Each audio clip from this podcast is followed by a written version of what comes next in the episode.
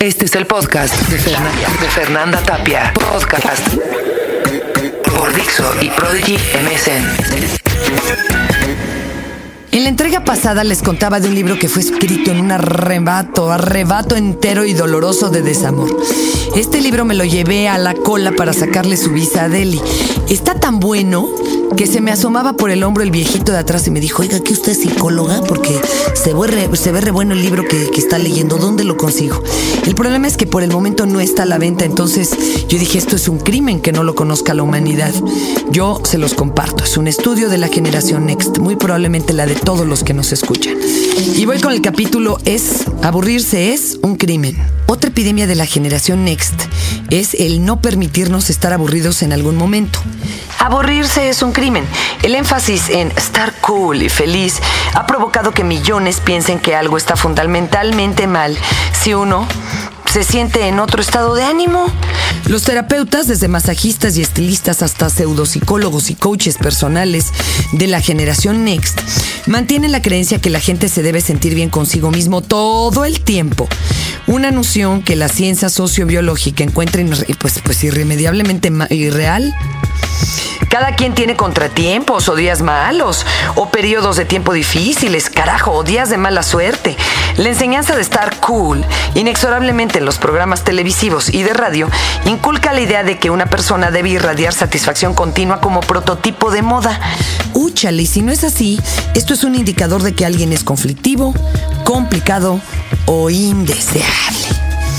Por ello, adquirir cosas materiales puede producir un sentimiento momentáneo de gratificación, pero este sentimiento es rara vez duradero. Las compras incesantes pueden ser acumuladas con el fin de mantener la misma gratificación provocada al momento de comprarlas. Esta es la base de la adicción a las compras. Mientras más se gasta, se activa el ciclo de escape. Gastar como un atajo al bienestar es parte de la paradoja de la generación Next. Como podrá observarse en la siguiente sesión de la anécdota intitulada No, cualquier masajista, maquillista, futbolista o florista puede ser autoridad para terapiar a un necesitado.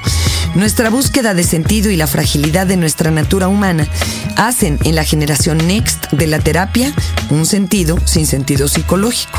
Neto, ¿eh? cualquiera da consejos al, eh, al aire. ¿Qué chingado está yo?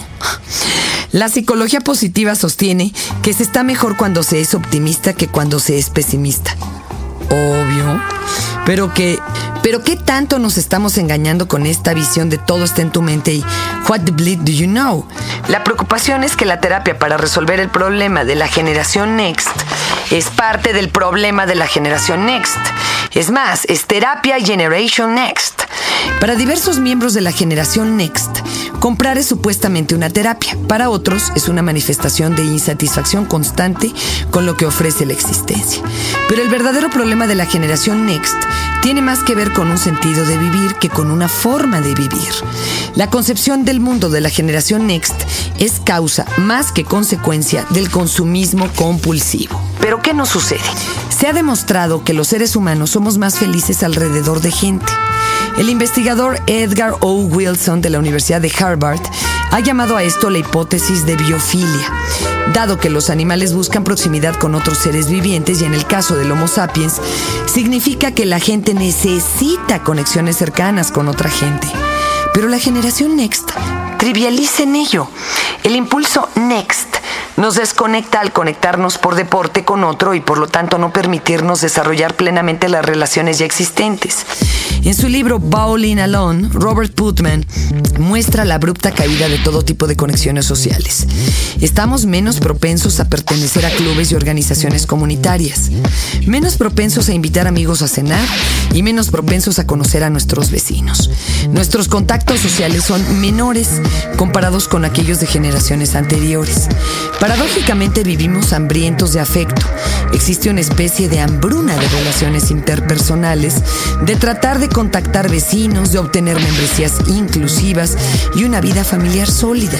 Para establecer una analogía más lógica, estamos desnutridos por consumir la comida chatarra de los mensajes instantáneos, de las terapias instantáneas, del correo electrónico, de los milagros de la mente humana y de las llamadas telefónicas, en lugar de mantener una dieta sana con interacción emocional y sincera con el otro.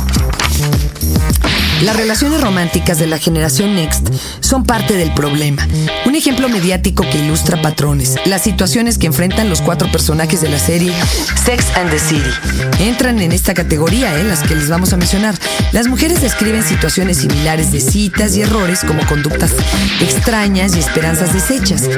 Incluso cuando la cita fue exitosa y se transforma en relación, no hay garantía de que perdure. El ciclo de conocer a alguien, enamorarse y romper es una fórmula generadora de ansiedad y depresión, debida incluso a la programada pérdida. Los programas y series televisivas de la generación Next solo reflejan y refuerzan el gravísimo problema que padecemos. Relaciones de bolsillo, como la encarnación de lo instantáneo y lo desechable. El mejor ejemplo de ello es la serie televisiva Next de MTV, donde te pagan un dólar por cada minuto que dures sin aburrirte con tu pareja antes de desecharla. Parece ser que el código cultural que cobija el DNA de la generación Next es el de la conveniencia. Lo que conviene es lo único que cuenta. Y lo conveniente debe evaluarse con la mente clara y con el corazón frío. La fórmula es clara. Cuanto menos uno invierte en la relación, tanto menos inseguro se sentirá cuando se vea expuesto a las fluctuaciones de sus propias emociones futuras. Lo que no nos enseñaron en la escuela y la generación Next nos explica. 1. Estar involucrado en una relación significa incertidumbre perpetua. Uno jamás puede estar 100% seguro de lo que debe hacer y ni tendrá la certeza de que ha hecho lo correcto ni siquiera de su elección. Por lo tanto, abaniquémonos del compromiso y evitemos a toda costa construir y consentir con el otro. Ah, ¿En qué crees firmemente aun cuando no lo puedas demostrar? Esta es una pregunta chida, ustedes piénsenlo. Yo, por ejemplo, yo sí creo que extraterrestres vinieron e hicieron eh, experimentos genéticos con el Homo sapiens, cuando apenas era entre cromañón y demás. Bueno, dice Roemer, existe la organización Edge en Estados Unidos, en la cual cada año a una serie de personas brillantes se les cuestiona acerca de algún tema. De las interrogantes, la que más ha llamado mi atención es la siguiente. ¿En qué crees profundamente que no puedas demostrar? Sin duda alguna hay infinidad de ideas que vienen a la mente, pero para propósito de esta breve reflexión me inclino a afirmar que sí es posible el amor genuino y sustentable en la generación Next.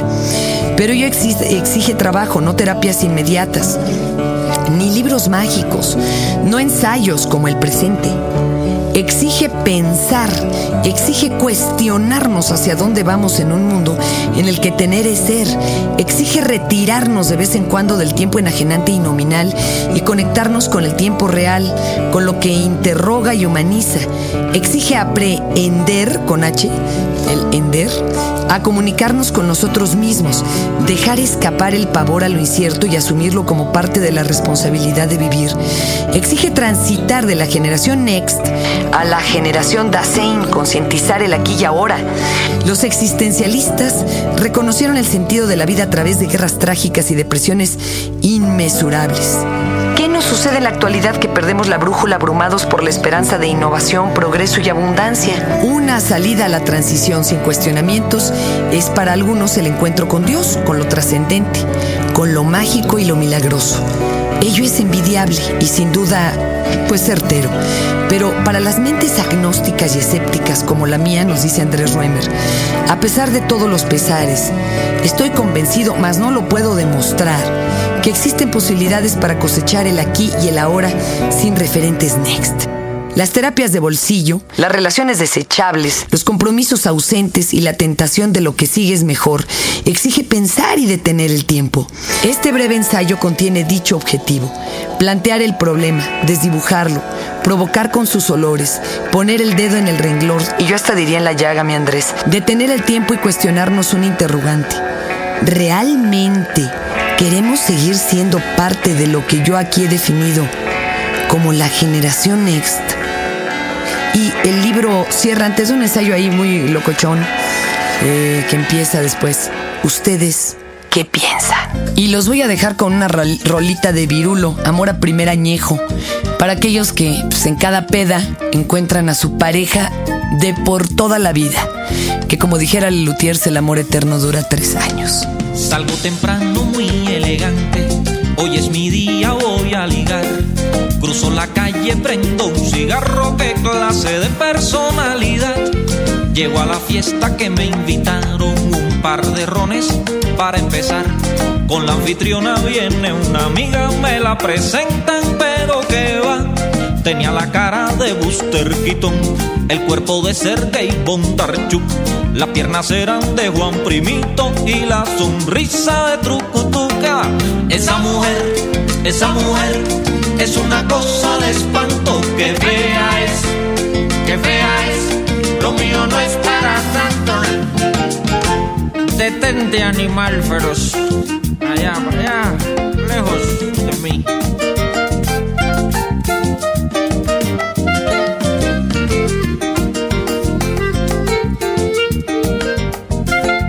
Cuatro añejos más tarde, y con un aburrimiento feroz, volví a mirar a la gorda. Y...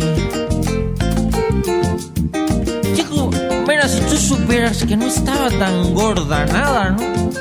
Además su cara no se parecía tanto a la de Pedro Vargas. Más bien tenía el aire de las canciones de Pedro Vargas. Romántica, sensual. Vaya, incluso así a la distancia se veía esbelta, grácil. A través de la neblina, porque bueno, ya aquello era como Londres, lleno de niebla, me puse a ver cómo bailaba mi medio tiempo. Qué rico bailaba, chico. Como se estremecían sus robustos senos al compás del danzonete. No lo pensé más, aquella. Aquella cosa tenía que ser mía. Corrí a su encuentro. Llegué, le hice una cortés genuflexión y le dije en un tono que hubiera envidiado Laurence Olivier. ¿Me concede esta pieza? Yo me llamo Rosendo, pero me dicen Rosendo. Le guiñé un ojo con picardía. Yo creo que le guiñé los dos, porque de pronto se puso oscuro. Quizás la luz alguien apagó.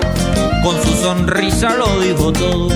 Aunque le faltaban cuatro dientes, en el amor vale el sentimiento, no hay que ponerse tan exigente. Esa mujer, esa mujer, es una cosa inaudita, que fea es, que fea es, y el ron la pone bonita. Esa mujer, esa mujer, es una cosa inaudita, que fea es, que fea es, y el ron la pone bonita. Este fue el podcast de Fernanda, de Fernanda Tapia. Podcast por Dixo y Prodigy MSN.